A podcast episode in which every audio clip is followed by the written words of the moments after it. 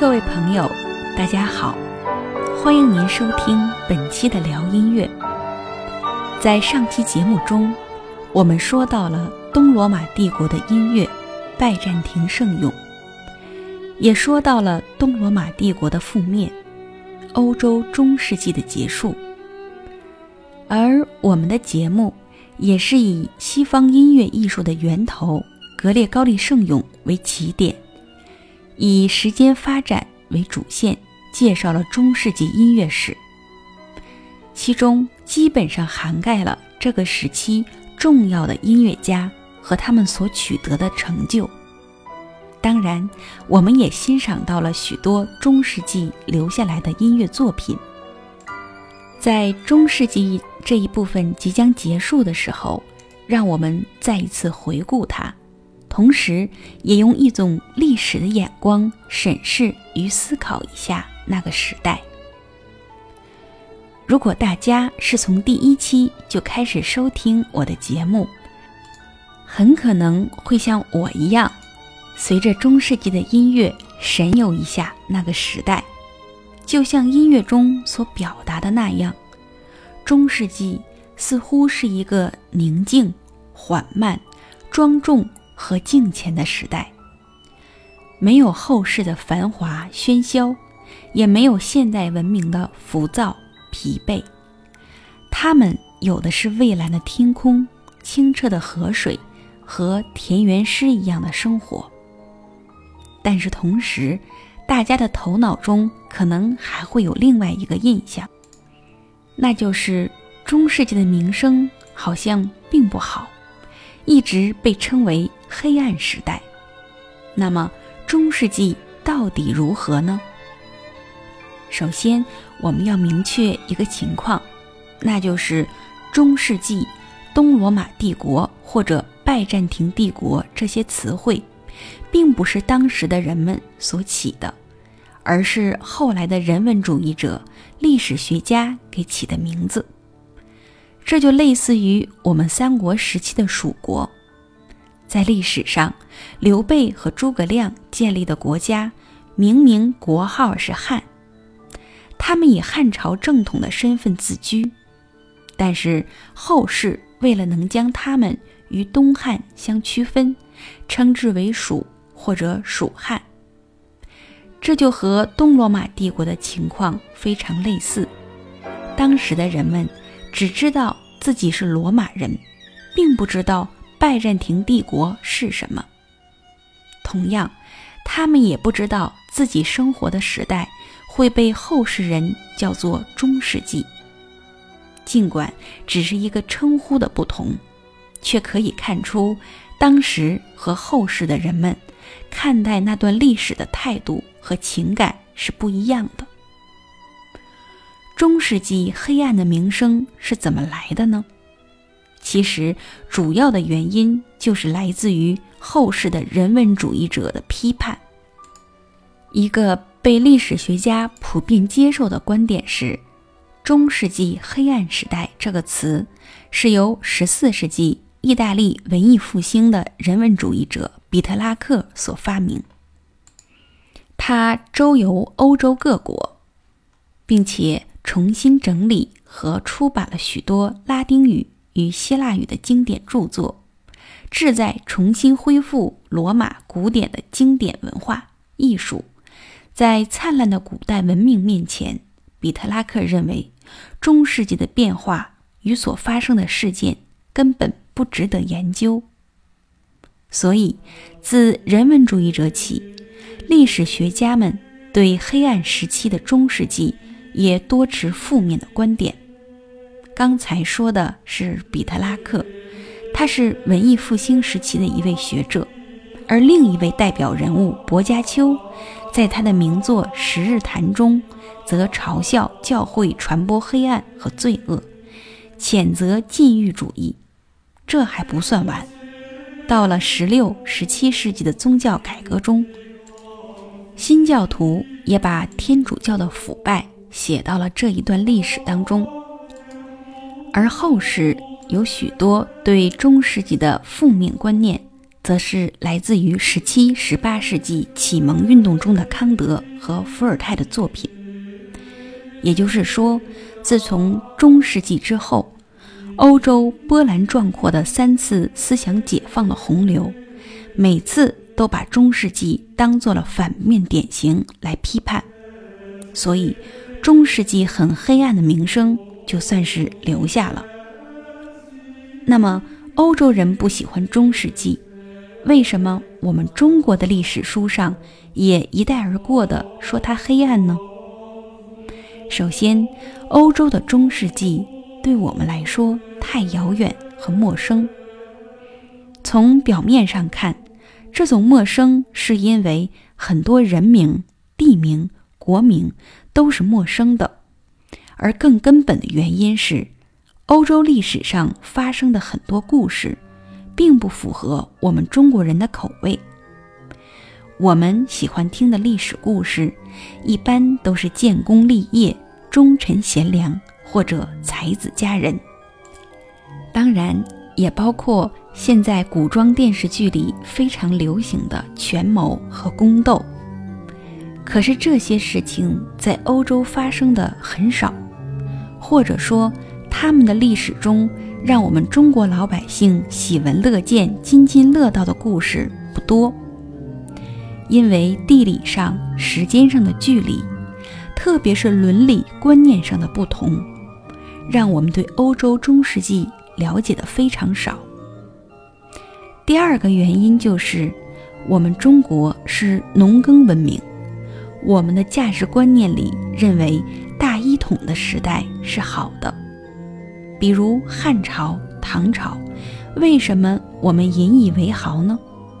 一个重要原因是因为那个时候是一个强大的大一统时代，而欧洲中世纪恰好是小国林立、战争频繁，没有一个强大的世俗政权，这一点也不符合我们的观念。还有一个重要原因，就是中世纪。居然是神权至上，这一点我们更不能接受了。因为中国古代皇帝是至高无上的，是天子。如果有人凌驾于皇帝之上，那肯定是悖逆，是乱臣贼子。中国也有宗教，比如道教、佛教，但是他们从来不会凌驾于皇权之上。孔子说过：“敬鬼神而远之”，奠定了中国人对宗教的态度。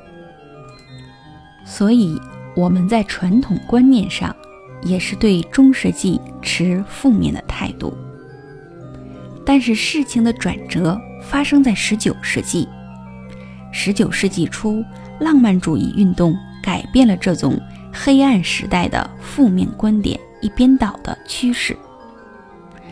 他给出了一幅祥和的图画，认为中世纪社会和谐，环境优美，扎根于大自然的生活。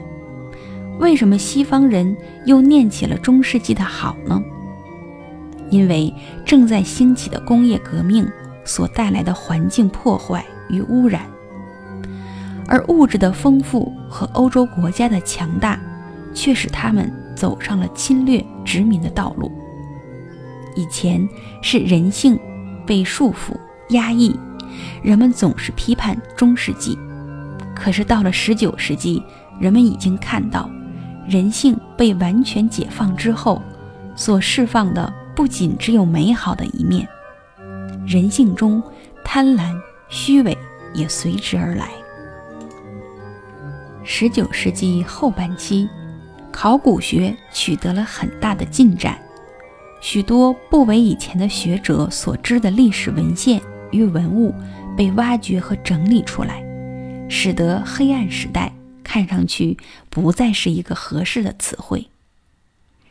今天，古希腊的哲学、古罗马的法律和中世纪的基督教文明，已经成为公认的西方文化三大源头。后世人曾经抨击中世纪只讲信仰，没有理性。但是我们仅从音乐领域中就可以看到，一代又一代的教会音乐家们艰辛地发展着记谱法，传承音乐文化，研究和声、对位和复调的作曲法，这些都是建立在理性之上的脑力劳动。这一切成果都成为后来西方音乐艺术发展的基础。所以，说西方音乐的根在中世纪，在教堂里是并不为过的。同样，中世纪在美术、建筑等领域也给我们留下了大量宝贵的财富。在思想学术上，经院哲学的发展虽然是神学内部的争论，却导致了古希腊的逻辑学、辩证法的逐步运用。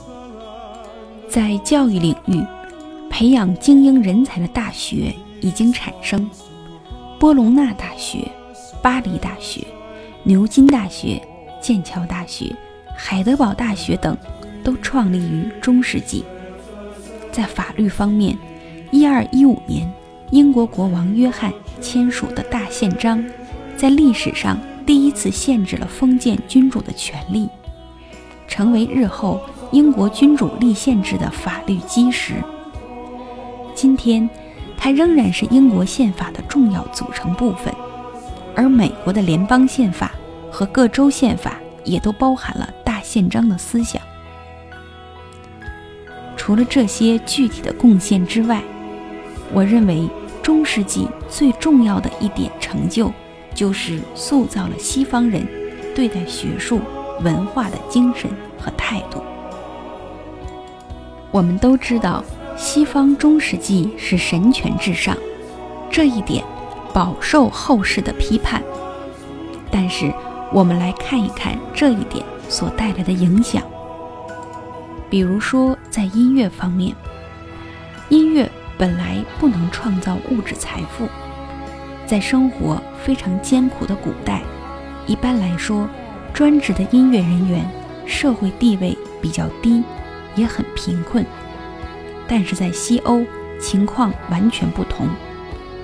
因为有教会的支持，音乐得以大力发展。而在学术领域，当神学内部出现了争论的时候，各个派别往往是据理力争。这个时候就要用逻辑来说服对方，或者写文章发表观点，又或者。培养学生以扩大自己的影响范围，最后他们会在大庭广众之下辩论，由现场观众来评判。这一点非常宝贵，因为我们可以对比一下东罗马帝国，他们和西方本来有相似的文化基础，但是在东罗马，皇帝的权力高于教权，所以。在发生神学争论的时候，说得过就说，说不过就有可能去寻求皇帝的支持，而皇帝很多时候会考虑到各方世俗利益，给出裁决。这两种讨论研究问题的方法和解决争论的方式高下立见。说到这里，可能大家又会觉得。既然中世纪有这么多优点，为什么人文主义者还要批判呢？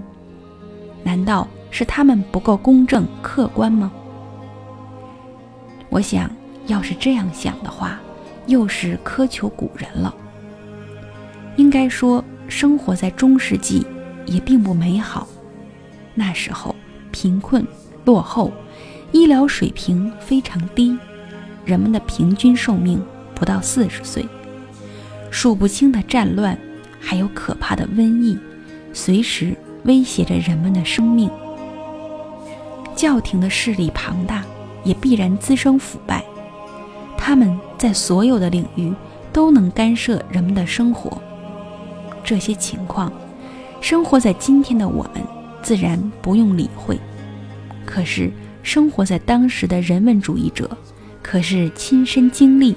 亲眼所见的，他们记录的是一天一年的真实情况，而我们看到的是以百年、千年来记的宏观历史。我们看到的是历史留下的积极意义与成果，而他们经历的是那个时代带来的直接影响。所以说，无论我们还是他们，说的都是实话，只是从不同的角度来看待同一个事物而已。或许是千年的祷告得到了上帝的垂听。经历了千年沉淀的欧洲人，终于迎来了一个新的时代。古希腊罗马文明的重现光明，中国四大发明的先后传入，阿拉伯、印度等文明的云集荟萃，让人类理性的曙光首先出现在欧洲那块土地上。那是一个学术文化思想。空前繁荣的时代，那就是欧洲历史上著名的文艺复兴。品古今音乐，看时代变迁。有关欧洲中世纪音乐发展的故事，我们就说到这里。感谢您的一路相伴。欧洲将要进入新的时代，音乐也要迎来新的发展。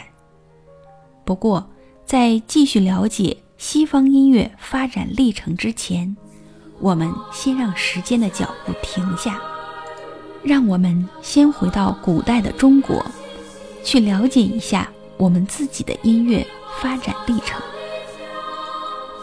感谢您的收听，我们下期节目再见。